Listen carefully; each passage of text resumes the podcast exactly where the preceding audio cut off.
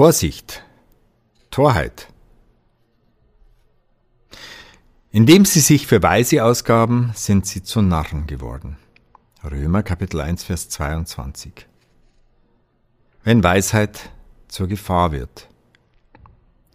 Nein, als Narren wollen wir natürlich nicht gelten, aber sind wir mal ehrlich, viel schlimmer als ein Narr genannt zu werden ist doch tatsächlich ein Narr zu sein.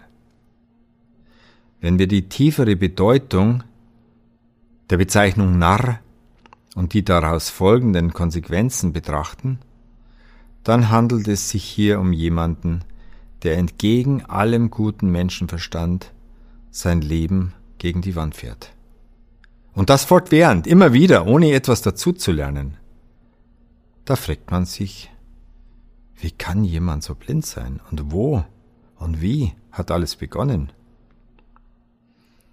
Die Geburtsstunde des Narren ist da, wo ein Mensch anfängt, sich selbst für weise zu halten, sich und seine Meinung über andere zu stellen.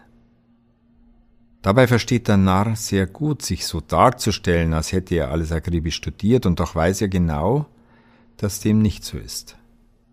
Hier geschieht eine bewusste Trennung zwischen dem, was das Gewissen sagt, und dem, was die Situation begünstigt. Lebenslügen beginnen immer in einem selbst. Zwar werden die Lügen meistens von außen an uns herangetragen, aber wir entscheiden selbst, wie wir mit ihnen umgehen, ob wir sie ablehnen oder übernehmen und in unser Leben integrieren. Hüten wir uns also davor, uns als Weise auszugeben und so zu tun, als hätten wir die Kompetenz gepachtet.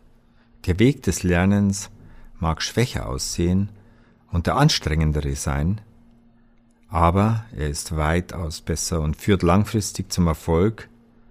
Der Narr aber fährt unbelehrbar sein Leben gegen die Wand. Zum Nachdenken, sich selbst für weise halten, gehört zu den dümmsten Dingen.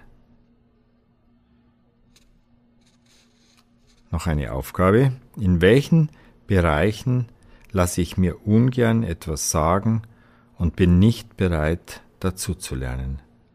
Warum eigentlich?